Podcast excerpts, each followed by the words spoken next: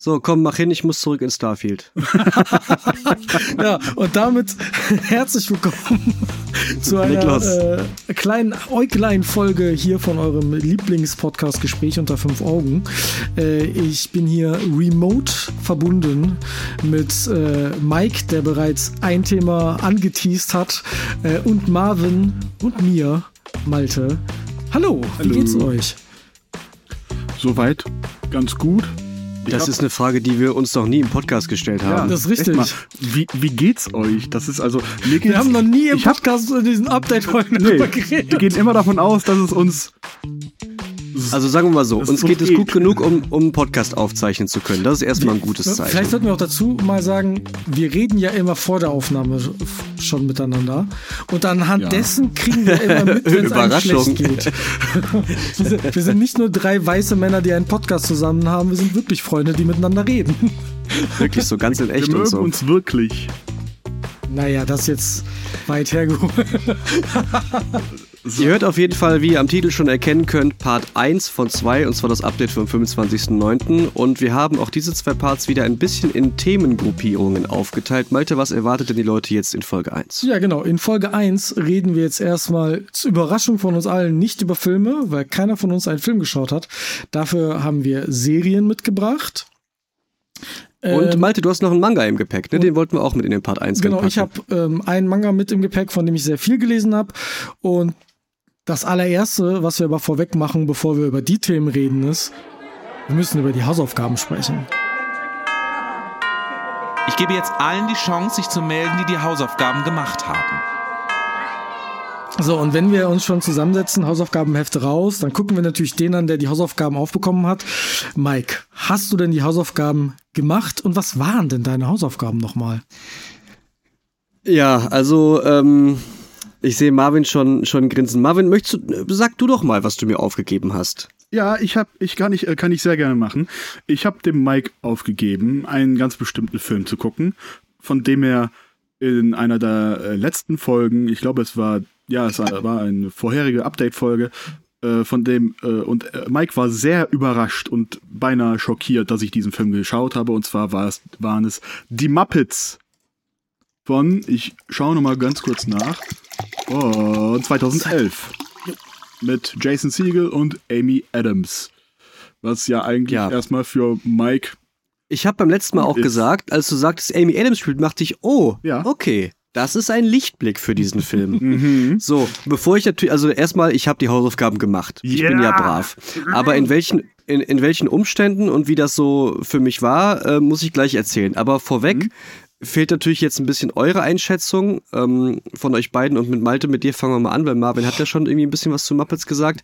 Was glaubt ihr beide denn, wie mir diese Hausaufgabe gefallen hat? Boah, Oder wie das für mich so war? Was fällt mir so schwer einzuschätzen? Erstens, weil ich, ich kenne die Muppets, den Film. Der ist aber sehr lang her bei mir. Das heißt, ich habe den nicht so 100% in Erinnerung und könnte jetzt sagen, oh mein Gott, der war so und so. Ähm, ich erinnere mich nur, dass ich den grundsätzlich unterhaltsam und lustig fand. So in diese Kategorie Film kann man mal nebenbei gucken. So, wenn man, mhm. so wie ich zum Beispiel mal Minecraft oder Starfield spielt. Ähm, Du so, guckst einen Film, währenddessen du spielst? Das ist ein anderes Fass, das wir nicht jetzt aufmachen. ähm, okay. Ich glaube, Multiscreen, dass, Malte. Dass der, ja. dass der Film für dich in diese Kategorie war nett, muss ich nicht nochmal gucken, gefallen ist. Ja, schöne Beschreibung, ja.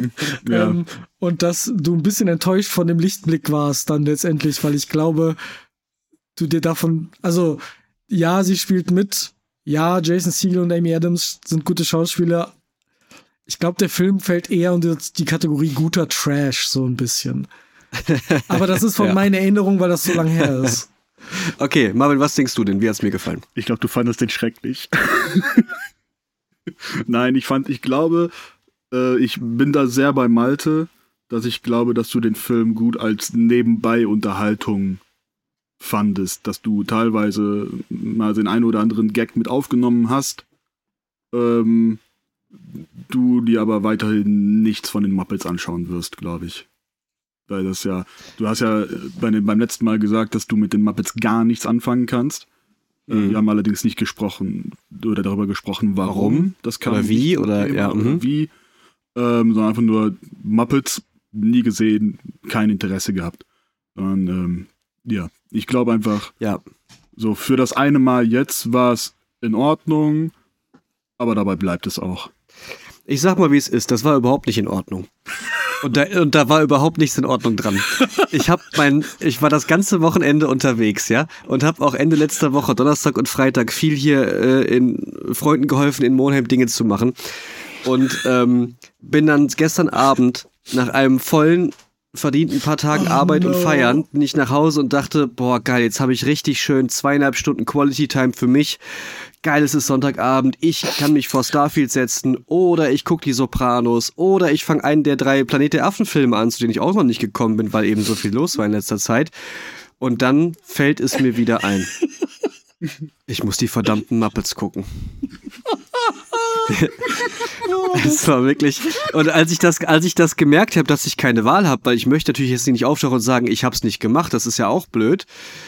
Ähm, hatte ich tatsächlich, war ich gezwungen. Und der Zwang hat nicht geholfen, dabei Spaß haben zu können, sagen wir es mal so. Ähm, ich habe den Film tatsächlich dann in zwei Teilen geguckt. Ich habe vor anderthalb Stunden habe ich die letzten 40 Minuten noch gesehen. Okay. Währenddessen ich mich mit ähm, für mich relevanteren Themen für diese Folge beschäftigt habe, ein bisschen Vorbereitung vor der Aufzeichnung. äh, und äh, habe dann nur noch so links ein bisschen zugeguckt und das im Hintergrund gehört. Gott sei Dank singen die ja auch sehr viel, was ich vergessen hatte. Ich auch. Ähm, so dass ich äh, gar nicht auch nicht mal hingucken musste, weil sie haben mir alles vorgesungen, was so passiert ist. Ja, ist ja quasi ein Musical. Also ja, das habe ich vergessen, bis halt nach sieben Minuten Jason Siegel anfängt zu singen. Ich dachte, was denn jetzt was ist denn jetzt los? Ja, so wenig weiß ich über die Muppets, dass mich das nochmal überraschen konnte nach den ganzen Jahren. Ähm, ja, das ist so insgesamt eine ah, so eine zweieinhalb von fünf, wenn überhaupt. Und das ist schon gütig, weil das, was der Film machen soll, ist natürlich irgendwie gleichermaßen Nostalgiefreunde ansprechen, die so ein Muppets-Gefühl zurückhaben wollen und Kinder hauptsächlich. Ähm, ja. Hab, hab ich zumindest das Gefühl. Also der war jetzt nicht so clever, dass er für Erwachsene nur funktionieren kann. Mhm. Äh, ja, die brechen mal die vierte Wand und so. Das ist aber auch ein Muppets-Ding. Das ist ja nichts Neues. Und dass sie da, darüber reden, dass sie gerade in einem Film sind und so, da waren ein, zwei okay Gags bei.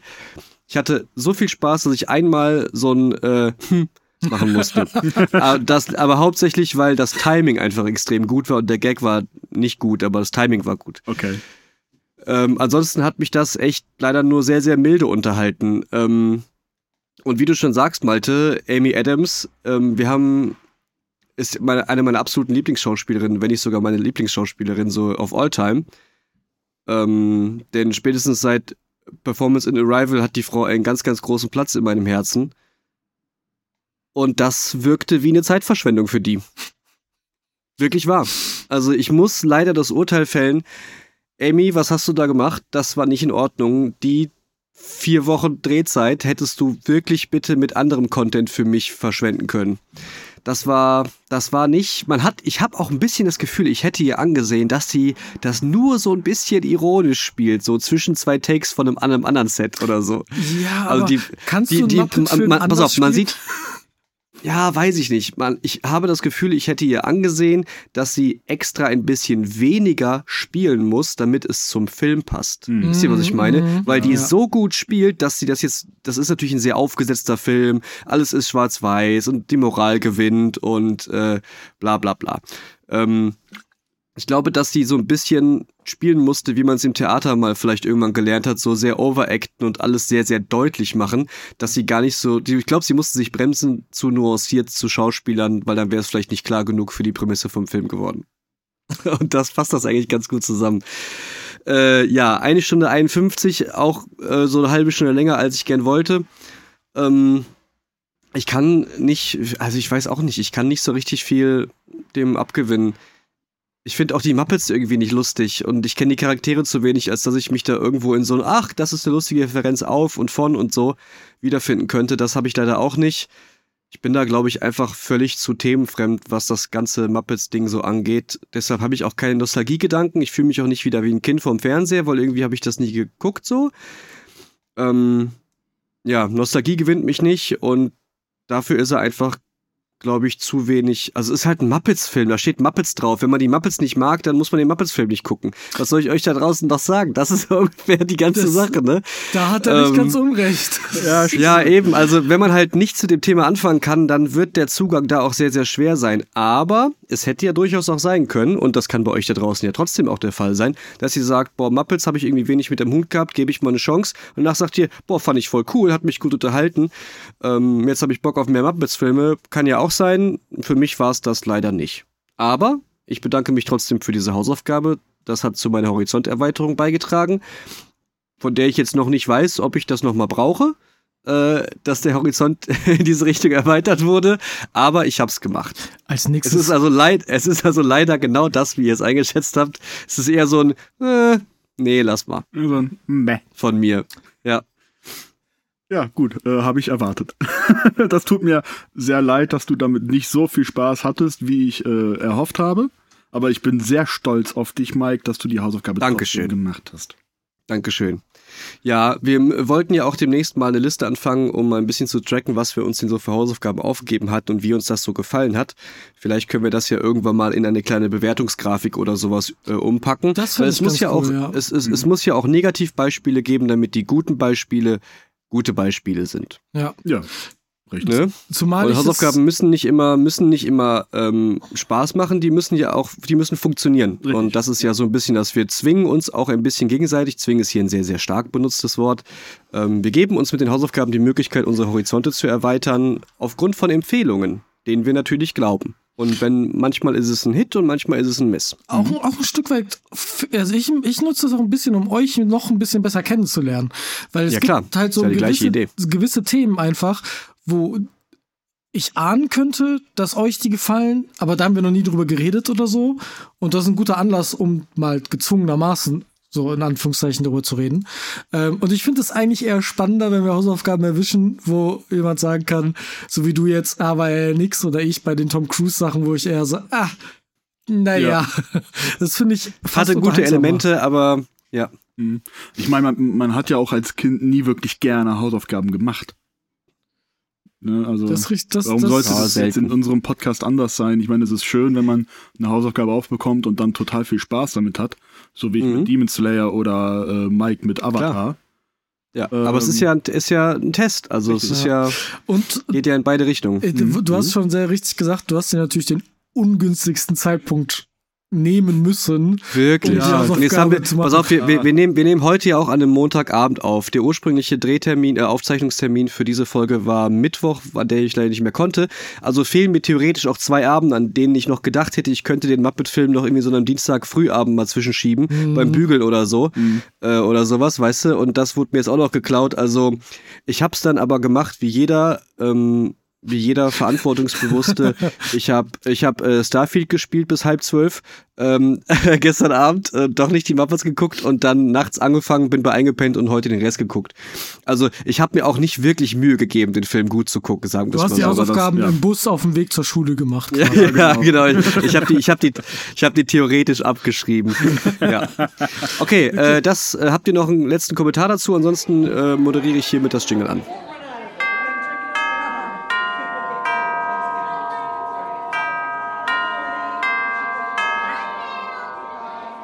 So, jetzt habe ich ganz viel geredet. Ähm, Marvin, du hast eine Marvin, du hast eine Marvin. Du hast, äh, wir beide haben ein Serienthema mitgebracht Richtig. und Malte hat ein Manga-Thema ähm, ja. mitgebracht. Das machen wir ähm, so, wie es die Regel besagt, zum Schluss. Warum auch immer haben wir jetzt haben wir irgendwie zufällig die letzten Male gemacht, dass irgendwie Manga und Musikthemen zum Schluss kamen, oder? Ja, weil das unsere, glaube ich, die Themen sind, die am seltensten vorkommen. Ich glaube deswegen, mhm. das macht am meisten Sinn. Ja, die machen wir am Ende, das ist so Reste. Reste. Machen wir erstmal eure Serien hier, komm. Ja, Marvin, genau. fang doch mal mit deiner Serie an. Ich bin gespannt, worum es geht. Genau. Und zwar habe ich die vierte Staffel von Sex Education geguckt übers Wochenende. Mhm. Oh Gott. So, äh, für alle, die Sex Education nicht kennen, es ist eine Netflix-Produktion, äh, eine britische Serie und es geht um Otis Milburn. Äh, er ist ein Junge in seiner Jugend, ein Teenager und äh, er ist sehr introvertiert, unsicher, ein bisschen merkwürdig und awkward. Ähm, und seine Mutter ist Sextherapeutin. Und durch bestimmte Vorkommnisse, auch in der Schule, fängt er dann an, in der Schule eine äh, Sextherapie zu geben, seinen Mitschülern. Und davon gibt es mittlerweile vier Staffeln. Die vierte Staffel ist die letzte Staffel und die habe ich übers Wochenende gesehen. Und das ist. Jetzt verstehe ich den Titel. Ja, weil es geht Aha. um Sexerziehung. Ja, okay, weil PE ist ja Physical Education, das ist ja der Begriff für Sport ja. in der amerikanischen Schule. Physical Jetzt verstehe ich, warum das Sex Education heißt. Richtig. Aha, okay, alles klar. Wieder was gelernt. Mhm. Ja, und das ist einfach eine wundervolle, sehr positive und sehr wholesome Coming-of-Age-Story eigentlich. Also über die vier Staffeln verfolgt man halt äh, Otis und seine Freunde, seinen besten Freund Eric, dann lernt man noch andere Charaktere kennen, wie Maeve oder Jackson oder Adam. Seine Mutter lernt man besser kennen. Ähm, die gespielt wird von Gillian Anderson, bekannt als Scully aus Akte X oder als ah. die äh, Therapeutin mhm. von Hannibal Lecter aus der Hannibal-Serie.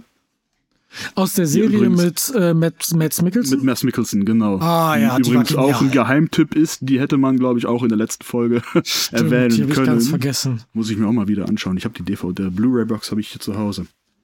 Ja. Und äh, Otis wird gespielt von Asa Butterfield, den kennt Mike aus äh, Enders Game aus dem Film, weil er Ender gespielt hat. Mhm. Und ähm, Emma Mackey, die Maeve spielt, die hat zum Beispiel in dem äh, Tod auf dem Nil-Film mitgespielt. Mhm. Hier diese Hercule Poirot-Detektivgeschichte von Agatha Christie. Und äh, Eric Effions Schauspieler, das ist Njuti Gatwa, den kennt man jetzt wahrscheinlich auch als den neuen Doctor Who, weil er der neue Doctor Who ist. Der erste schwarze Doctor Who, glaube ich, auch. Das heißt Und nur Doktor. Erste Doktor in Doctor mhm. Who. Richtig. Und die Serie ist einfach nur toll die, die Serie macht unfassbar viel Spaß. Ähm, die Charaktere sind alle over the top natürlich. So also nicht natürlich. Also zu, zu einem gewissen Grad natürlich, die haben alle normale Probleme, wie sie halt mhm. Jugendliche haben. Ähm, manche Charakterzüge sind dann, finde ich, ein bisschen, äh, ja, ein bisschen stereotypisch vielleicht übertrieben, mhm. ganz vorsichtig gesagt, dass äh, Eric zum Beispiel sehr und ich mit ganz großen Anführungszeichen stereotypisch schwul ist, was aber für ihn ganz natürlich ist und nach der ersten Folge merkt man auch, der ist einfach so und der ist einfach toll, wie er ist. Also Eric mhm. und Judy Gatwa spielt auch einfach alle an die Wand, der spielt das so unfassbar gut. Dem, dem schaut man das, den, den Spaß am Spiel wirklich an. Und das ist mit eigentlich mhm. allen Charakteren so. Und ähm, ja, das kann ich eigentlich nur jedem empfehlen, der einfach eine gute Zeit haben möchte, wo es um wichtige Themen geht und äh, auch um sehr diverse Themen, wenn es um Sexualität oder um Genderidentität geht. Ähm, die Serie nimmt da eigentlich kein Blatt vor dem Mund. Man sieht ein paar Penisse und auch ein paar Brüste und so. Ähm, oh mein oh Gott. Oh mein Gott. Oh mein Gott. Ähm, aber die geht auch sehr andere oder sehr andere wichtige äh, Themen an, wie ja die, äh, die Entdeckung der eigenen Sexual, äh, Sexualität oder der eigenen Genderidentität oder dann mhm. geht es auch teilweise oder einmal geht es um sexuelle Übergriffe, aber das wird dann alles sehr, ja, sag ich mal, mit Respekt behandelt. Mhm. Und am Ende haben, äh, kommt, es, äh, hat es, kommt es dann auch zwischen den Charakteren wieder zu so einer großen Bruderschaft, Schwesternschaft. Das ist einfach so ein großes Zusammenkommen von Charakteren, die füreinander da sind. Und das finde ich einfach nur schön. Das ist einfach eine schöne Serie, ähm, aus der man auch viel lernen kann, finde ich. Also die ist das auch für viele, glaube ich, so ein, so ein kleines äh, Aufklärungsvehikel, würde ich, würd ich es sagen, wenn es um Sexualität geht oder um Genderidentität oder, oder sonstiges. Das klingt ziemlich spannend, ehrlicherweise. Und sie ist ich, super witzig. Also, das, das ist das, was ich gehört habe darüber. Dass ja. das eine sehr, sehr gut witzige Serie sein soll. Das ist ja. alles, was ich darüber wusste. Ich wusste ein bisschen mehr als Mike, der scheinbar nicht wusste, dass es äh, um diese Therapeutinnen, also dass die Mutter Therapeutin ist und so. Das wusstest du nicht, Mike. Habe ich das gerade richtig nee. verstanden? Ich wusste das nee. schon. Ich weiß gar nicht warum. Ich habe nicht eine Folge gesehen. Ähm, mhm. Ich wusste aber gar nicht, dass das auch so tief in Gender Identity dann und sowas. Also gerade so ab Staffel 2 äh, kommt es dann vor, dass es dann eine, ich glaube, eine asexuelle Person gibt, dann, dann kommt eine non-binäre Person dazu, dann kommt die eine oder andere Transperson hinzu, es gibt mehrere homosexuelle Personen in, die, in dieser Serie. Also das ist schon ein großes, großes Thema in, in dieser Serie. Und die haben auch alle ihre eigenen Charakter, Arcs. Also die haben alle nicht nur so, okay, diese Person ist so und so und das bleibt die durch die ganze nicht Serie, sondern die haben eine Entwicklung. Schwule, den wir brauchen, so. Ja, genau, sondern die, die machen wirklich eine mhm. Entwicklung durch die Serie durch oder ab dem Zeitpunkt, in, äh, ab dem die in der Serie sind, machen die eine Entwicklung durch bis zum Ende, wenn sie bis zum Ende in der Serie bleiben. Mhm. Wenn du Sex Education mit anderen Serien vergleichen würdest, wie würdest du das machen? Also irgendwie lustig wie Scrubs, aufklärend wie 13 Reasons Why oder wo auf einem Grad dazwischen befinden wir uns? Oh, es ist. Weil mir fehlt das ganz schwer einzuschätzen jetzt von ja. deiner Beschreibung. Ja. Ähm, weil du sagst schon, die gehen respektvoll mit wichtigen Themen um und ein bisschen aufklärend ist das auch. Das ist alles total gut. Mhm. Das ist 13 Reasons Why ja auch. Aber du sagst, es ist auch noch sehr, sehr lustig. Und ja. das ist ein schmaler Grad, das zu finden. Ähm, und das sind ja so, so Schuljugendliche in ja, so. Ja, das sind Teenager. so Highschool-Alter und so ja, oder was, ne? Genau. Das ähm, ist Euphoria mit weniger Crack. 16, 17, 18 sind die Charaktere so. ja, Euphoria ist halt nur überhaupt nicht lustig. Ja. Das, deswegen sage ich, Euphoria will es auch nicht halt sein. Ja, ja. Also, aber das fällt mir schwer vorzustellen, dass das für mich zum Beispiel funktionieren könnte, weil ich überhaupt nicht weiß, zwischen was bewegen wir uns denn da? Kannst du das mhm. irgendwie beschreiben? Also wem könnte das gefallen, wenn man was andere auch mag? Ähm, ich glaube, die Beschreibung, ich gebe der Serie jetzt mal als, als Genrebeschreibung äh, oder Bezeichnung äh, den Namen Dramedy. Mhm. Ähm, es geht jetzt nicht wirklich um, um Tragik oder so, sondern es ist halt wirklich so eine gute Mischung aus Drama und dramatischen Szenen und schwierigen Szenen für Teenager ähm, die sind aber gepaart mit sehr witziger Situationskomik. Mhm. Also teilweise sind die Situationen einfach sehr witzig durch dadurch, wie die Charaktere halt sind oder in welche Situationen die äh, die Charaktere landen. Also es ist eine, mhm. es ist eine Dramedy. Ähm, ich weiß jetzt gar nicht, wie ich den Humor beschreiben kann oder mit was ich den Humor beschreiben könnte. Es ist einfach Situationskomik gepaart mit äh, Aufklärung, aber nicht mit dem Vorschlaghammer. Und auch alles mit, mit, äh, mit, äh, ja, mit Sinn und Zweck. Also es, es, ist jetzt nicht der Schwule drinne, nur damit ein Schwuler in der Serie ist, sondern dieser Schwule hat einen Sinn und Zweck in der Serie und sein Charakter macht eine Entwicklung durch und sowas. Also ich halt finde das so spannend, wie du das erzählst, weil das läuft halt den ganz, ganz engen Draht zu Cringe. Ähm, ja. Weil ja, so klingt das Der Cringe kommt, mich. wenn es um Erwachsene geht. Okay. Was also für eine Serie, die sich hauptsächlich an jüngere Menschen richtet, glaube ich, aber okay ist, wenn die Erwachsenen ja. cringy sind.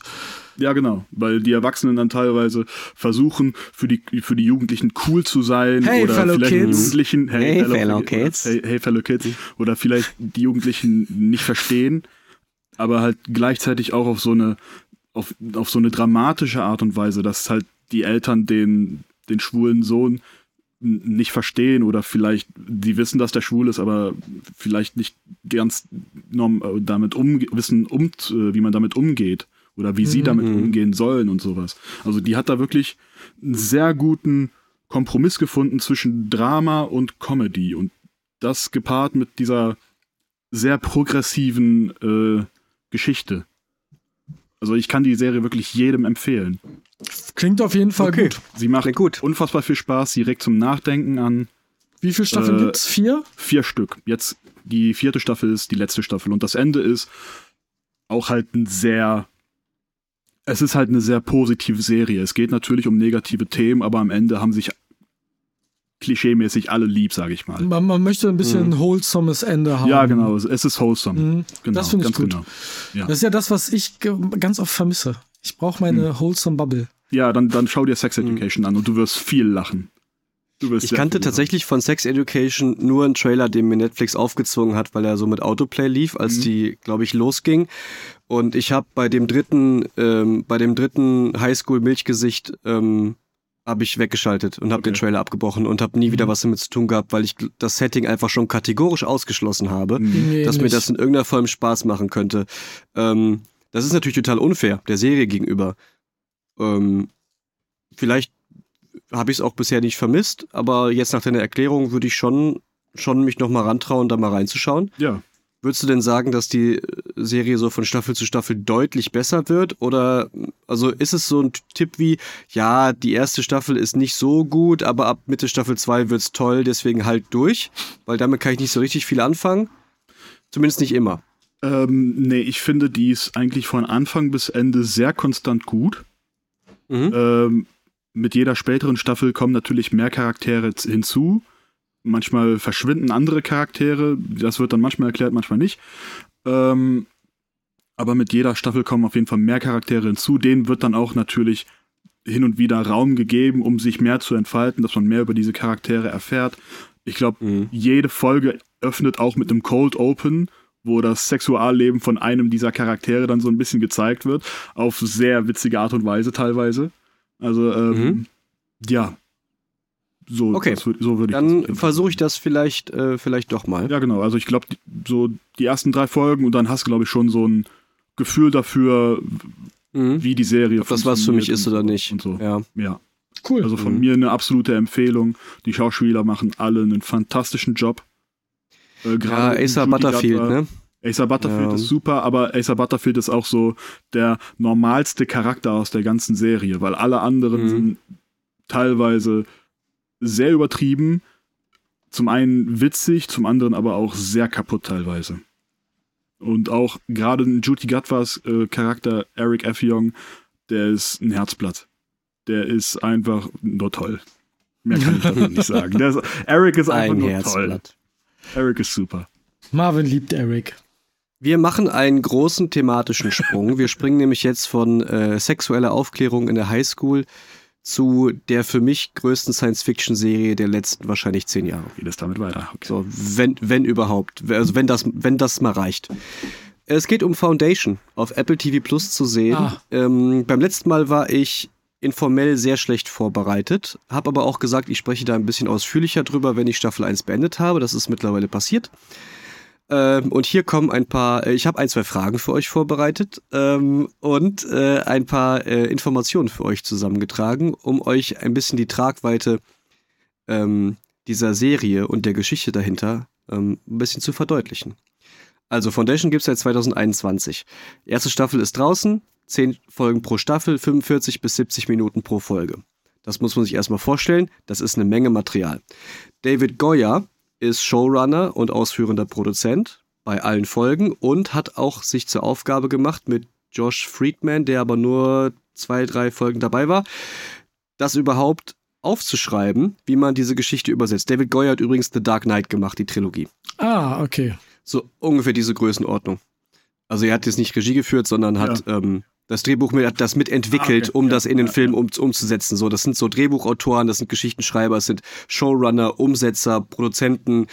Die Begriffe sind da ein bisschen schwammig für unser, für unser Verständnis manchmal gewählt. Mhm. Das ist aber der Typ, der hat gesagt, ich will Foundation in eine Serie pressen, denn jetzt kommt die Information dahinter. Das ist eine Buchgeschichte. Ah, ah okay. So. Mal wieder eine Adaption. Ähm, Genau, das wusste ich beim letzten Mal noch gar nicht. Deswegen konnte ich nicht so richtig sagen, wer hat das eigentlich gemacht, kommt das eigentlich irgendwo her. Ich glaube, es ist ein Buch, aber keine Ahnung. So, ähm, Isaac Asimov hat diese Geschichte geschrieben. Sagt euch der Name irgendwas? Ja, mir kommt der Name bekannt vor. Hat der nicht? Okay. Weil ein, mein Lieblingsfilm aus meiner Kindheit war iRobot mit Will Smith. Ja. Mhm. Und ähm, am Anfang vom, von iRobot werden die drei Robotikgesetze von Isaac Asimov vor äh, mhm. quasi gezeigt. Und äh, wie waren die nochmal? Äh, das erste Gesetz war, ein Robot muss auf jeden Fall, ein Robot muss jeden Befehl eines Menschen befolgen.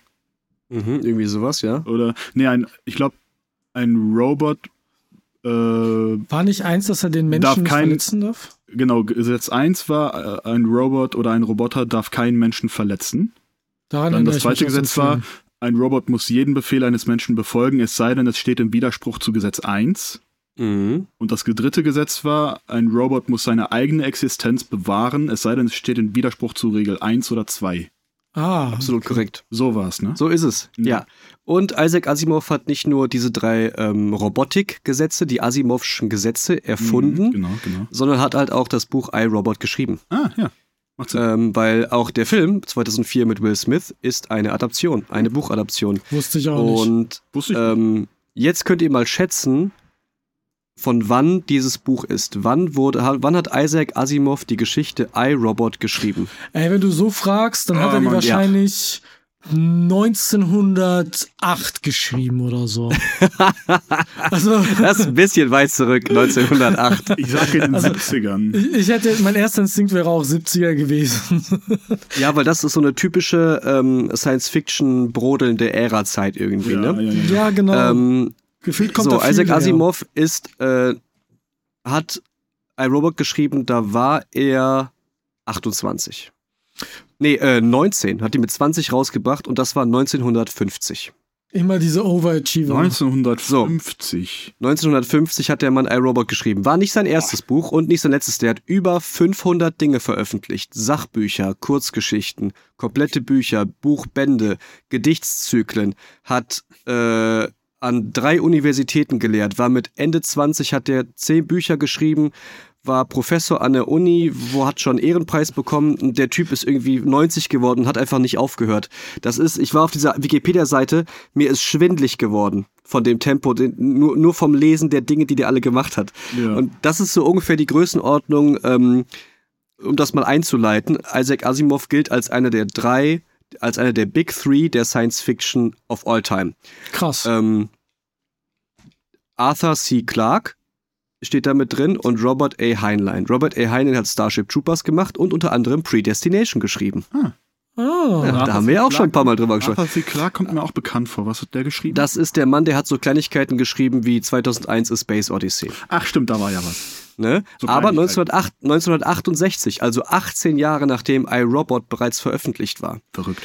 Und jetzt muss man das so ein bisschen in Relation zueinander setzen, wer denn vielleicht zuerst die richtigen großen Science-Fiction-Ideen hatte.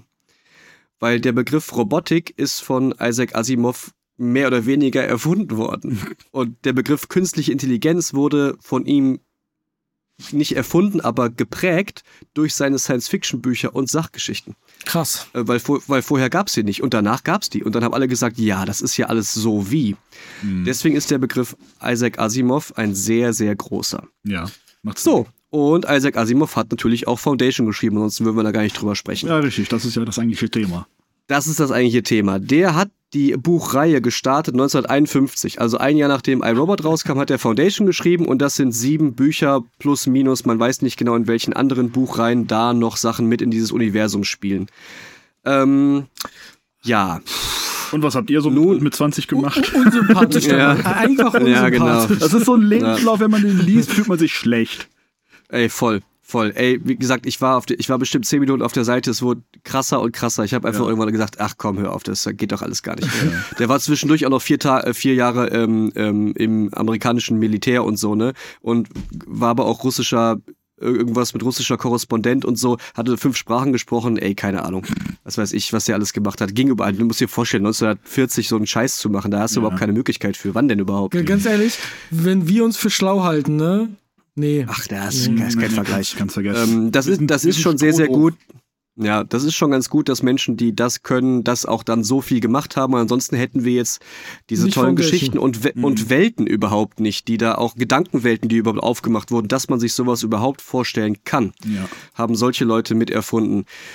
Ähm, so, 2018 hat dann Apple die Rechte gekauft an dieser Buchreihe in Abstimmung mit Isaac Asimovs Tochter Robin Asimov, die auch bei der Serie als ausführende Produzentin tätig ist, was ich erstmal sehr begrüße. Same. Weil damit ist nicht nur ein bisschen Legacy gesichert, ähm, sondern auch, dass mit dem Material respektvoll umgegangen wird und dass es nochmal so eine kleine Kontrollinstanz gibt, wo der Name mit draufsteht. Das hilft bestimmt auch. Das ist ja das, was viele Leute ähm, an den ähm, Tolkien-Sachen kritisieren. Das ja, Ja. Äh, also es sind zwei Staffeln draußen. Die zweite vor zwei Wochen beendet. Ähm, beide auf Apple Plus. Insgesamt sind es also 20 Folgen, die draußen sind. 45 bis 70 Minuten jeweils, je nachdem, wie viel so erzählt werden muss. Und der Showrunner Goya hat gesagt, er habe einen in Anführungszeichen losen Plan für ungefähr acht Staffeln. Er hätte so ungefähr 80 Stunden Serienmaterial im Kopf, statt einen Drei-Stunden-Film zu machen, was unmöglich wäre, diese Geschichte zu erzählen. Nun kommt die Überleitung zur Geschichte. Er sagt nämlich, die Geschichte erstreckt sich über ungefähr 1000 Jahre. Gott. Und die halt in drei Stunden Film zu erzählen, würde gar nicht gehen. So viel kannst du gar nicht springen, so viel oft, so oft kannst du gar nicht sagen, jetzt sind wir ganz, ganz woanders, jetzt sind wir vor allen Dingen viel, viel später oder wieder viel früher. Das funktioniert natürlich überhaupt nicht. Das ist ja so schon sehr, sehr, sehr, sehr schwer in eine Serienform zu kippen. Deswegen habe ich auch angefangen mit David Goyer, ihn zu erwähnen, als der Showrunner, der gesagt hat, wir versuchen mal diese sieben bis zehn Bücher ähm, in irgendeine in irgendeine zusammenhängende Form zu machen, dass wir daraus eine Serie erzählen können, die 2023, 2021 bis 2023 auf einem, auf einem Fernseher funktioniert.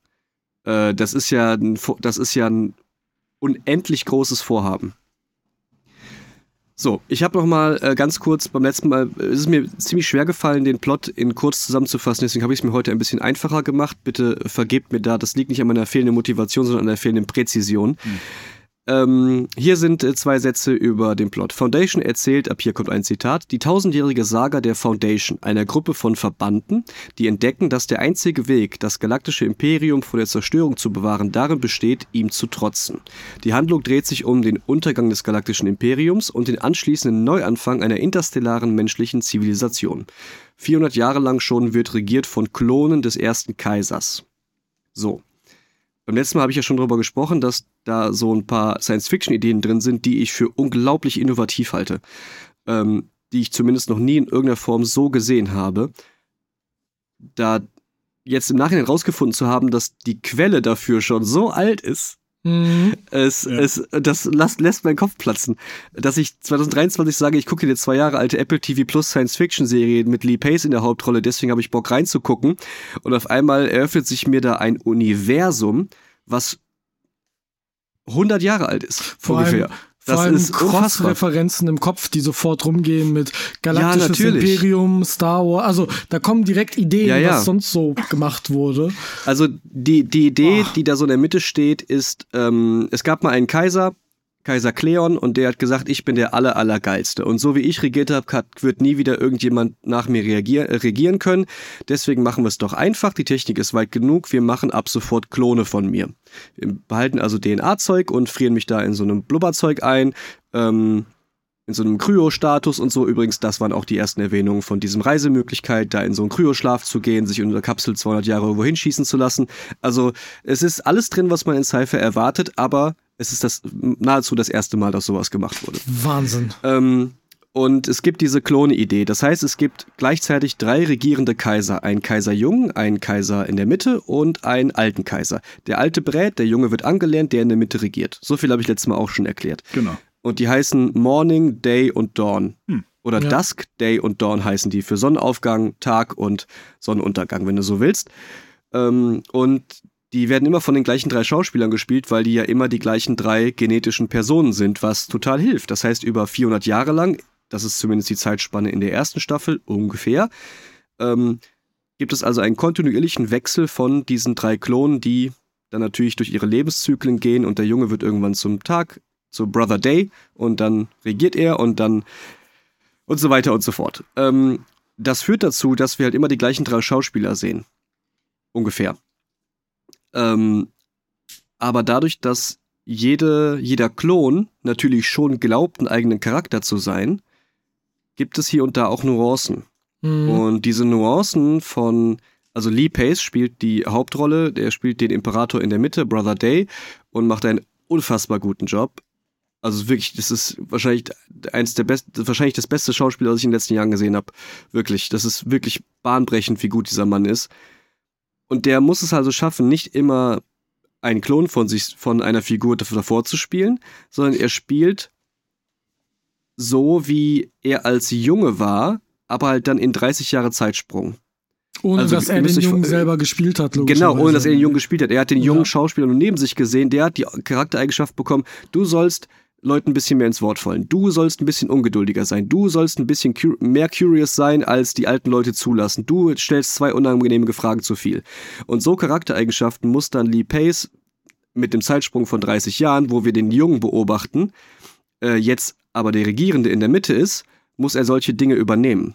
Muss die auch übernehmen, wenn wir widerspringen und der alte Schauspieler, der den eigentlich Beratenden spielt, muss trotzdem diese Charaktereigenschaften ja. haben wurde aber ja schon dann 30 Jahre lang gebremst aus dem in der Mitte. Er hat also immer noch diese Charaktereigenschaften in sich. Ihr merkt, das ist für Schauspieler, ich glaube, die haben jeder ein riesen Whiteboard bei sich so, zu Hause. So ja. komplex, wie das gerade als Erklärung klingt, wirklich, muss das dann erstmal als Schauspieler dann auch sein. Das ist so, Weil dem so clever, ist das so ist einfach. so geil. Es ist extrem anstrengend, insgesamt der Serie zu folgen. Also was heißt extrem anstrengend? Es ist äh, fordernd. Und das möchte ich als positive Eigenschaft das verbuchen. Ist keine Serie, die ich ähm, nebenbei beim Zocken gucken kann. Nein, auf gar nee, nein, geht, geht überhaupt nicht. Du, wirklich. Ja, das ist, du musst da dran kleben und du musst, also das ist eine Serie, wie als wir letztes Mal über Westworld gesprochen haben. Mhm. Du kannst nach jeder Folge Pause machen und die doppelte Zeit, die die, ähm, die, die Folge lief, kannst du darüber reden. Ähm, das ist wahrscheinlich das unberechenbarste und überraschendste, was ich vielleicht jemals gesehen habe. Das ist so groß, diese Geschichte. Jetzt habe ich nur von diesen Klonen erzählt und von dem, wie regiert wird. Das ist jetzt das galaktische Imperium, was da seit tausend Jahren regiert und sagt, wir sind die Allergeilsten, bla bla bla. Jetzt kommt natürlich die andere Seite, diese Foundation, die überhaupt gegründet werden muss. Harry Seldon ist ein Wissenschaftler, gespielt von Jared Harris. Auf den Namen bin ich beim letzten Mal nicht gekommen. Hm. Das ist äh, ein britischer Schauspieler mit roten Haaren, den man auch kennt. Darf mhm. ich euch ganz kurz eine Referenz ist geben? Ist das nicht der, der Bill aus Harry Potter und Star Wars? Äh oder ist das, nee, oder verwechsel ich den gerade? Nee, ich kenne den, der hat, glaube ich, in Tschernobyl mitgespielt. Ja, genau. Und im ah, zweiten äh, Sherlock Holmes, da hat der Moriarty gespielt. Ach, so ist es. Ja.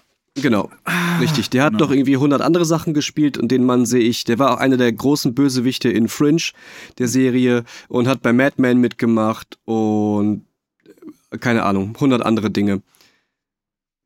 Ja, den Mann sehe ich sehr, sehr gerne. Der ist nämlich auch verdammt gut. Und der ist da auch perfekt für besetzt. Er spielt den Wissenschaftler Harry Seldon. Und Harry Seldon ist sogenannter Psychohistoriker. Das ist ein Begriff, den gibt es jetzt auch noch nicht, den gibt es aber dann irgendwann in der Zukunft. Und der ist so gut im Rechnen, jetzt ist jetzt übertrieben vereinfacht ausgedrückt, ne? Der ist so gut im Rechnen, dass der auf Grundlage von immensen Bevölkerungsdaten und Hochrechnungen die Zukunft voraussehen kann. Oha. Das ist, wie gesagt, sehr vereinfacht. Der okay. sagt also nicht, der sagt also nicht, morgen regnet es, sondern wenn wir nicht bald agieren als Menschheit, droht ein Untergang und eine dunkle mhm. Zeit von über 1000 Jahren. Es ist also alles determiniert. Wir müssen aber jetzt agieren. Ansonsten wird das ganz lange ganz schlecht für uns und wir kommen irgendwann erst wieder in kleinstmöglicher Form aus dieser Krise als Menschheit heraus. Mhm. Das sind natürlich ganz, ganz große Worte, die dieser Wissenschaftler benutzt. Und, und siehe da, jeder ja, ignoriert ihn. Ja, ganz genau. ähm, und dann steht er halt irgendwann vor diesem, also dann äh, lernt man noch ähm, ein Kind kennen, was ein bisschen sehr gut, sehr begabt ist, was Mathezeug ähm, kann und die muss dann seine Legacy weiterführen und diesen Plan verfolgen. Weil es gibt natürlich jetzt nicht nur die Aussage, oh, da kommt bald ein Problem, sondern hier ist der Plan. Damit wir nicht diese tausend Jahre Dunkelheit und Bedrohung irgendwie haben, in welcher Form auch immer, weiß ich ehrlich gesagt auch noch nicht so wirklich, gibt es jetzt irgendwie so einen Plan. Der Plan ist aber mit ganz großen Anführungszeichen zu betrachten, weil Harry Seldon, der Wissenschaftler, gibt natürlich nur so viel Informationsstücke von diesem Plan preis, wie die Menschen, die ihn ausführen sollen, gerade brauchen. Das heißt, er lügt sie auch an, damit gewisse Schritte passieren, um die Timeline zu erhalten, um der Krise zu entgehen. Das ist ein bisschen wie, warum musste Iron Man sterben? Warum hat Doctor Strange nicht die andere Variante auswählen können? Nein, nein, nein. Die einzige Variante von 14 Millionen ist, ja. und genau deswegen dur durfte er ihm nicht sagen, was Schlimmes passiert, weil es durfte es ihm nicht sagen, ansonsten wäre das nicht die einzige mhm. Variante gewesen. Mhm. Und mit dieser Grundidee spielt, äh, spielt dieser Plan und ähm, Harry Seldon auch mit unserer Erwartungshaltung. Wir verfolgen also unterschiedliche Charaktere, die auch unterschiedlich lang eingefroren sind, ansonsten ging es ja nicht über 400 Jahre, ähm, wie sie versuchen, aus all dem schlau zu werden und zu verhindern, dass schlimme Dinge passieren. Gleichzeitig passieren halt schlimme Dinge in der, im galaktischen Imperium. Leute werden skeptisch. Es gibt äh, kleine Republiken, äh, Republiken, die sich gründen und ähm, Ausreißer und und und. Also ein unglaublich komplexes Thema. Dadurch, dass das Problem so groß ist, müsste man ja jetzt glauben, ja gut, wenn man 400 Jahre Geschichte erzählt in 10 Folgen, dann kann man sich natürlich nicht auf einzelne Charaktere einlassen, die existieren ja eine Folge später eh nicht mehr. Ja, Pustekuchen. Die Serie schafft es, obwohl das Problem größer nicht sein könnte für die Menschheit und das Universum und alles, ähm, und wir hier von einem 1000-Jahre-Plan reden, ja, äh, schafft die Serie es trotzdem, dass jeder Charakter für mich Gewicht hat, dass es mir nicht egal ist, wie es der Person geht. Jeder bekommt genug Charakterbild, jeder bekommt genug Hintergrund. Ähm, keiner ist mir egal. Und wenn ich dann merke, oh, jetzt haben wir wieder einen Zeitsprung gemacht, auf den ich nicht vorbereitet wurde, weil du weißt nicht, wann sie die Geschichte weitererzählen, wann das nächste große mhm. Ding ist. Ähm, zumal auch ein bisschen hin und her erzählt wird, ne? so aus Perspektivensicht und du weißt nicht genau, wenn die eine jetzt alleine unterwegs ist, wie lang, wo, wo, wo in der Zeitlinie ist die gerade eigentlich? Und ist die das, wo wir die anderen gerade im Jetzt beobachten oder ist die noch unterwegs oder so? Also es ist verwirrend ein bisschen. Man wird auf jeden Fall gechallenged. Es ist unfassbar gut. Ich weiß nicht, was ich, ich, ich kann. Sagen, ich du, du redest gerade ewig lang darüber reden. Ja, ja, genau. Das wollte ich gerade sagen. Das ist aber ein gutes Merkmal, weil das scheint so eine Serie. Mich wundert das so. Ich habe darüber noch nichts gehört vorher. Ja. Und das mhm. überrascht mich, weil du so begeistert davon redest und immer mehr Informationen aus dir raussprudeln. Das heißt, die Serie hat viel zu bieten. Aber ich habe davon noch nichts Voll. gehört. Voll. Ja. Das, ich nämlich vorher auch nicht. Ich wusste wohl, dass die existiert und ich habe Lee Paces Gesicht auf dem Foundation-Cover irgendwo im Internet auch schon mal gesehen und dachte, ja, das ist jetzt so wie ähm, die Amazon Space-Serie, jetzt hat irgendwie HBO eine Space-Serie und dann macht Apple TV jetzt auch eine Space-Serie. So The Expanse und so und bla und blub. Das ist für mich alles so B-wahres Science-Fiction-Serie. Wahrscheinlich wirst du mit Klischees zugeschissen und ähm, keine Ahnung. Da gibt es zwei Intrigen und dann wird's, was weiß ich, es ist halt alles das Gleiche für mich irgendwie. Und ich dachte bei Foundation das Gleiche. Gott sei Dank wurde ich sehr stark eines anderen belehrt. Meint ihr, das liegt daran, dass es auf Apple TV Plus ist? Weil wir hören fast nie Sachen über Apple TV Plus. Die Leute reden über Disney Plus, die Leute reden über Netflix, die Leute reden vielleicht ja. noch über HBO Max und das war's. Alle anderen Streaming-Anbieter, also über Wow ja noch manchmal. Ja, aber auch weniger. Da, da, auch über nur, Paramount, wenn The Boys neu kommt, neu rauskommt. Ja. Mhm. Über Paramount redet niemand. Nicht, da habe ich noch nie einen drüber reden hören. Außer ich glaube, dass das, dass das echt ein, ein Apple TV Plus ja. ein Problem ist, auch was unsere Generation so angeht. Ich glaube, wir gucken das einfach nicht. Weil das, weil warum? Mhm. Wir haben Netflix und Amazon Prime immer schon gehabt. Und jetzt kam noch Disney mit allem, was wir so als Fanboys haben wollten und mehr. Und ja, was brauchst du noch? Und wenn dann mal irgendwie HBO um die Ecke kommt mit einem Last of Us, was ja jetzt auch noch nicht so oft vorkam, ne? Äh, ja. Wozu dann Sky slash Wow angucken? Also für Game of Thrones, ja, für Westworld, da ist schon nur noch 10% der Game of Thrones Gucker bei gewesen, das da auch zu schauen auf Sky. Mhm. Ähm, und ansonsten brauchst du das ja auch nicht. Und ich glaube, ja. Apple TV Plus äh, schlägt in die gleiche Kerbe, wenn nicht sogar noch drunter. Weil eben nicht Game of Thrones oben drauf steht. Meint ihr, das wäre mal interessanter, wenn wir da so ein Deep Dive reinmachen in die einzelnen Streaming-Plattformen? Können wir gerne mal machen. Weil ich finde Apple TV Plus ähm, mittlerweile unterschätzt. Ich habe jetzt schon viele ja, Dinge gefunden, die ich gut fand. Ähm, also wir haben ja über Severance auch schon gesprochen, was auch total gut war. Mhm. Also auch wirklich sehr, sehr gut war. Ja, Ted Lasso, was Ted ja ein Lasso Ja, Ted Lasso ist auch war. da. Genau, guck mal. Und wie gesagt, jetzt ist Foundation Staffel 2 draußen und ähm, niemand kennt's. Ich, ich, ja, irgendwie niemand kennt's. Deswegen möchte ich das jetzt ein bisschen publik machen und Apple TV damit die Möglichkeit geben, äh, die, nächst, die nächsten sechs Staffeln auch noch zu machen, die irgendwo in David Goyers Kopf rumschwirren. Vielleicht ähm, ist das äh, Übrigens, übrigens, ich habe ähm, das mit meiner Partnerin geschaut und wir waren uns beide einig am Ende von Staffel 1, dass rückblickend, dass, ähm, dass wir das optisch schöner und teilweise technisch hochwertiger finden als die letzten Star Wars Installationen. Das ist nicht schwer. Okay. Ja, geht. Also ich, ich, ich meine inklusive Filme. Hot Take. Star Wars hat qualitativ optisch extrem nachgelassen und hat nur einzelne Highlights. Ich finde es wirklich nicht schwer. Ja. Für mich ist Star Wars in den letzten Jahren nicht das Qualitätsmerkmal optisch gewesen. Wirklich nicht. Okay, hast du was anderes? Was ist das Größte in Science Fiction der letzten Jahre? Ach so, in Science Fiction. Okay. Ja. Ich habe jetzt also ich habe jetzt Star Wars als Messlatte genommen, weil das halt so. Okay. Äh, ich würde sagen, ja, Guardians du, of the du Galaxy. Bist ja, Guardians of the Galaxy ja. fand ich optisch schöner und beeindruckender als Star Wars. Als Filme jetzt. Serien habe ich jetzt kein Beispiel. Ja, verstehe ich. Dann würde ich sagen, spielt äh, Foundation auf der gleichen Ebene wie Guardians 3. Okay. Das finde so ich, find ich eine krasse Messlatte. Da ist, da ist natürlich weniger äh, One-Take-Choreografie in einem Tunnel mit drin klar. und so. Klar, anderes ne, das Genre. ist klar. Äh, es ist ein anderes Genre, es bleibt Science Fiction, theoretisch. Ähm, aber Foundation ist schon sehr, sehr groß. Foundation ist ja eher ein Drama dann so in die also Richtung. Ich, also ich bin gerade auf der gilt als Drama, ja. von, äh, von Foundation und alleine das Poster sieht mir nach einem Scope von einem Dune aus. Ja, könnte man durchaus also so sagen. Das Poster hat so. Es ist nicht so weit drunter, sagen wir es so. Ne? Mhm, voll. Apropos Dune, ähm, wir schweifen jetzt kurz ein bisschen ab, aber weil Dune wurde ja verschoben. Ähm, die Writers Guild hat, glaube ich, heute oder gestern Nacht verkündet, also für euch Hörer vor zwei, drei Tagen, verkündet, dass es eine Einigung gab. Man, mhm. Die haben noch nicht veröffentlicht, was für eine Einigung, aber der Writers Strike ist beendet. Wenn sich jetzt noch die Schauspieler demnächst einigen können, kommen bald vielleicht wieder Filme raus. Hey. Na, das wäre ja was. Und dann muss nicht Interstellar im UCI neu aufgelegt werden. Was echt, das machen die? Ja, das die, machen die haben ja, die haben ja nichts mehr zum zeigen. Ja, es kommt ja nichts, es gibt ja nichts Neues. Es läuft immer noch Mac 2 im Kino, also. ja, okay, fair.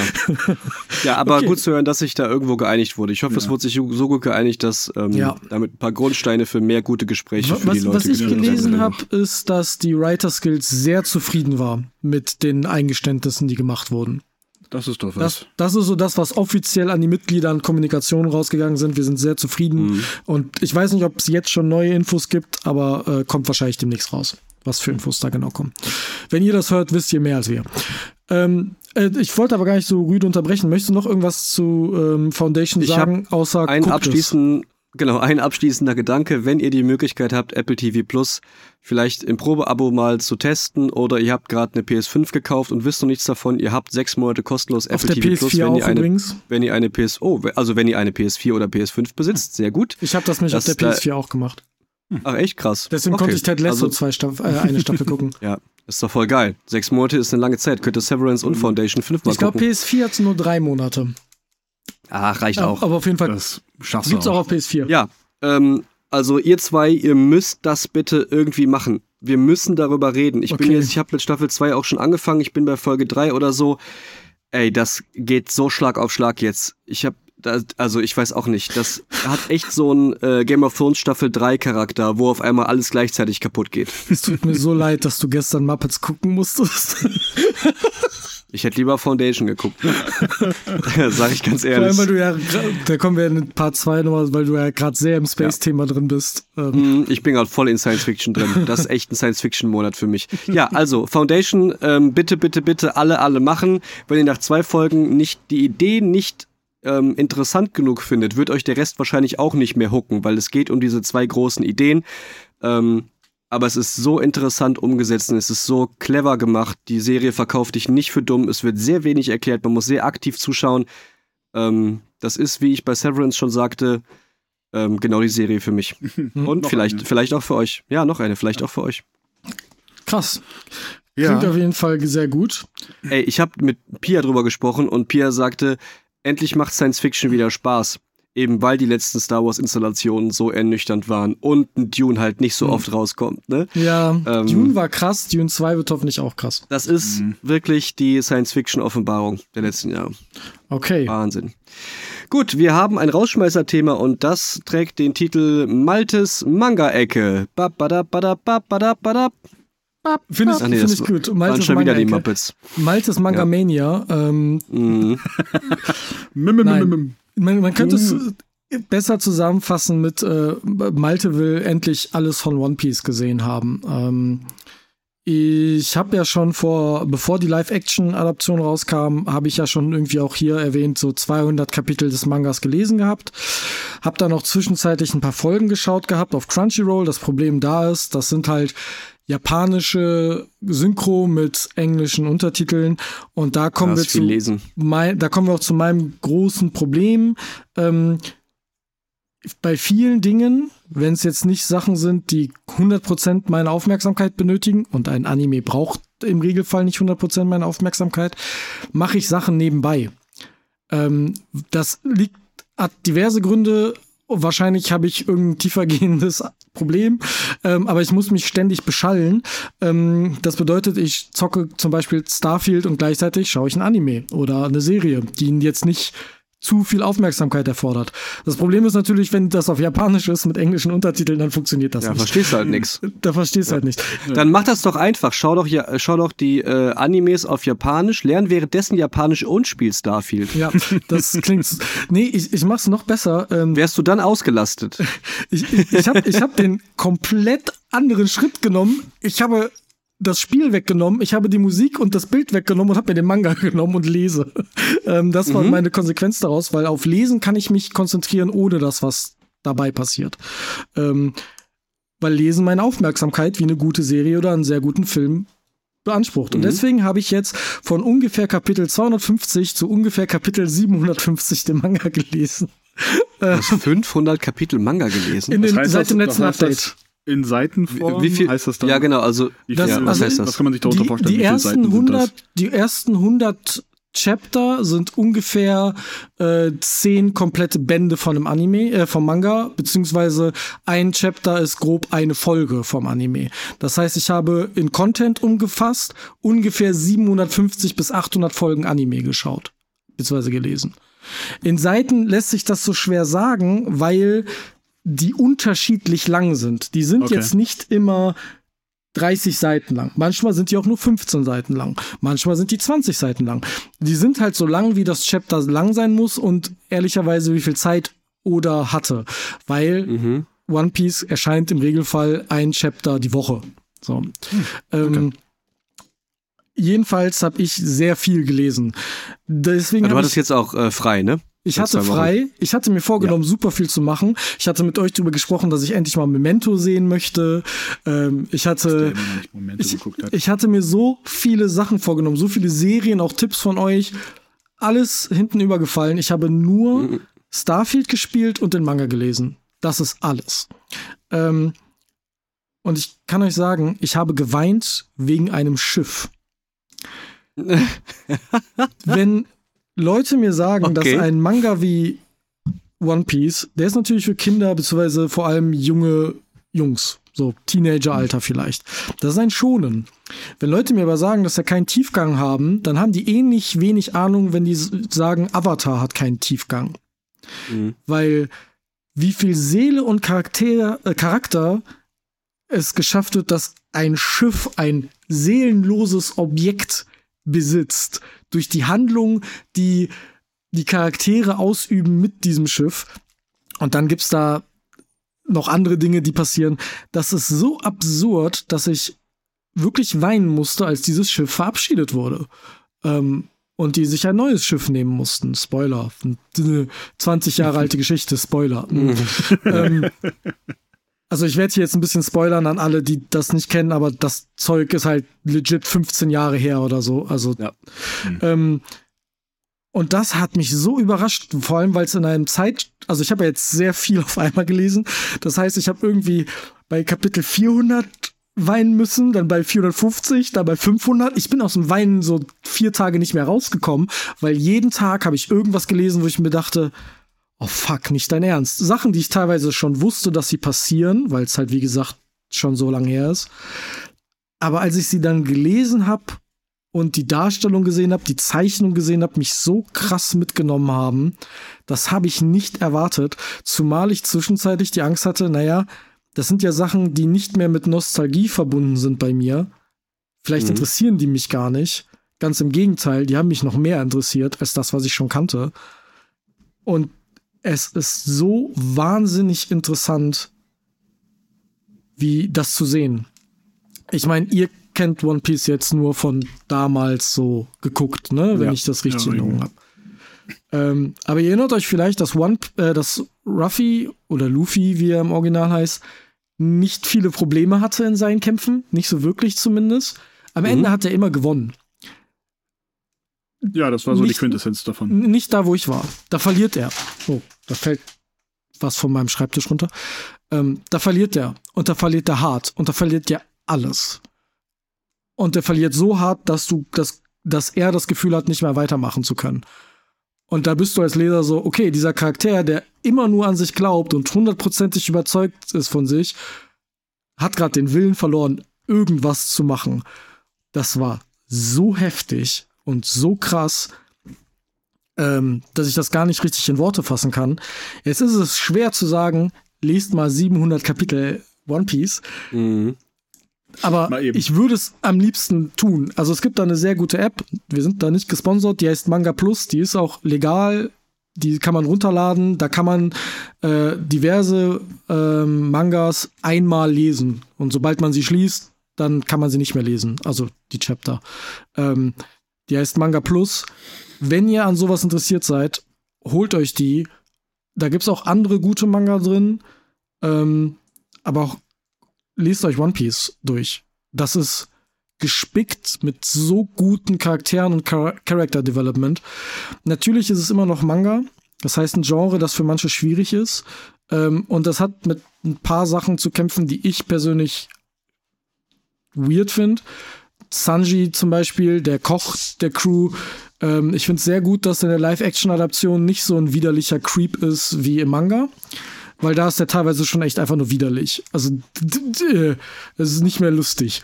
Also Frauen so. gegenüber meinst du? Ja, ja, also der, der ja. denkt nur daran, Frauen mhm. flach zu legen. Nur, ausschließlich. Jede Frau, die er sieht, die halbwegs hübsch ist. Das ist sein einziger Gedanke.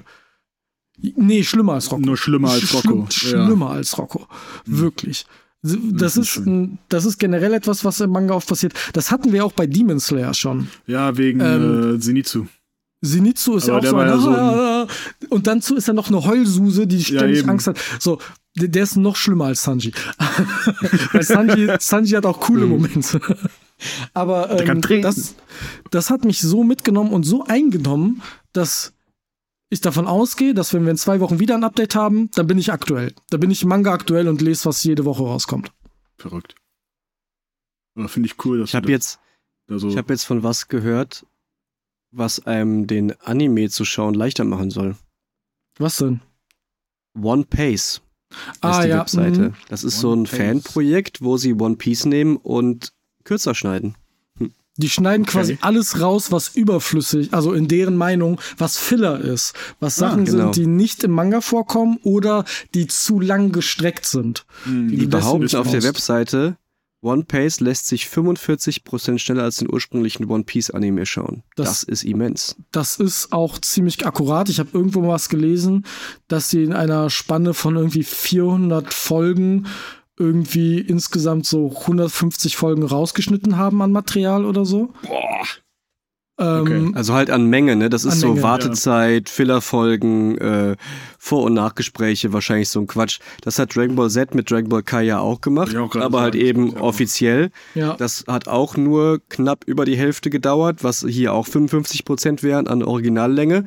Das ging auch extrem gut. Ja. Ähm, und hat sich im Nachhinein so angefühlt wie das Original. Mhm. Ähm, weil natürlich auch die Erwartungshaltung an Timing ein anderes ist. Hat das einer von euch zufällig? Dragon Ball Kai? Das, weil das würde ich mir gerne irgendwann mal angucken. Weil Dragon Ball Z ist bei mir so lange her. Mhm. Dragon Ball Kai ist auch Blöde ist, auch ein Nostalgiegefühl. Die Kai Blu-ray-Sammlung ist sehr, sehr teuer, leider. Okay, schade. Ich hoffe, dass Crunchyroll, weil in, in Amerika gibt es Crunchyroll Dragon Ball, aber in Deutschland mhm. nicht. Ich hoffe, okay. dass das irgendwann mal kommt, genau wie One Piece. Dass es irgendwann mal ja. mit der Also One Piece, One lässt sich auf deren Webseite ähm, herausfinden, wie man das schauen kann. Die haben eine eigene Webseite gebaut mit Online-Playern. Du kannst die Folgen auch runterladen. Die haben auch äh, Untertitelübersetzungen dabei. Das sind irgendwie über 50 Leute, lese ich gerade, die in diesem Team und dieser Aktion mitmachen. Ähm, als Hobbyprojekt. Ne? Unentgeltlich und so. Und das kannst du halt einfach machen. Dazu muss man natürlich sagen, dass da so ein bisschen so eine Legalitätsgrauzone ist. Ähm, es gibt mhm. nämlich auch One Piece Tube, wo du theoretisch auch alles gucken kannst. Und ja. da, die kannst du besuchen, die wurde noch nicht runtergenommen. Alle anderen Seiten dieser Art wurden runtergenommen. Das Das ist so ein Grauzonending, glaube ich. Ähm, was da die Rechte. Solange keiner Ey, aus Japan keine Ahnung, was macht, vielleicht dürfen, vielleicht dürfen sie es ja irgendwie. Aber würde mich schon irgendwie auch wundern, warum. Ne? Ich glaube, das ist eher so ein Ding, dass die Japaner sich nicht darum kümmern, dass das existiert und solange der Rechteinhaber nichts macht, ähm, mhm. kann man das konsumieren. Ja, who knows. Äh, auf jeden Fall, das ist keine Aktionsaufforderung für euch, sondern eine ähm, Aufforderung, euch darüber schlau zu machen, falls euch das interessiert. Ja. ja. Weil ich werde da bestimmt beim nächsten Update nochmal von reden. Das glaube ich nämlich auch. Ja. Aber Apropos das, nächstes Update. Genau, du machst einen, einen perfekten Wir schließen jetzt. Wir schließen jetzt diese Folge, richtig? Ja, wir schließen ja, jetzt diese richtig. Folge. Ähm, wir haben beim nächsten Mal noch ein paar Themen zum Thema Videospiele mitgebracht. Äh, Ganz viel haben, sogar. Was haben wir noch mitgebracht? Wir haben zwei Videospiele von Marvin, äh, eins mhm. von uns beiden, ne? Mike. Und wir sprechen außerdem über die Nintendo Direct, die ah. vor zwei Wochen war. Und ich habe ein paar Infos zur Sony State of Play, die einen Tag nach der Nintendo Direct war. Da gibt es unter anderem ein bisschen was zu Far Cry in Blau und zwei Spider-Mans. Fantastisch. Das klingt auf jeden so. Fall sehr gut. Ähm, all das und mehr erfahrt ihr in Part 2 vom Update vom 25.09. Ähm, folgt uns doch überall, wo es Podcasts gibt. Apple, Deezer, Spotify. Und folgt Google. uns doch auch auf Google. Und folgt uns doch auch auf ähm, Instagram. Bewertet uns überall, wo ihr uns bewerten könnt. Und an der Stelle vielen Dank fürs Zuhören und bis zum nächsten Mal. Tschüss. Bye bye for now. Bye for now.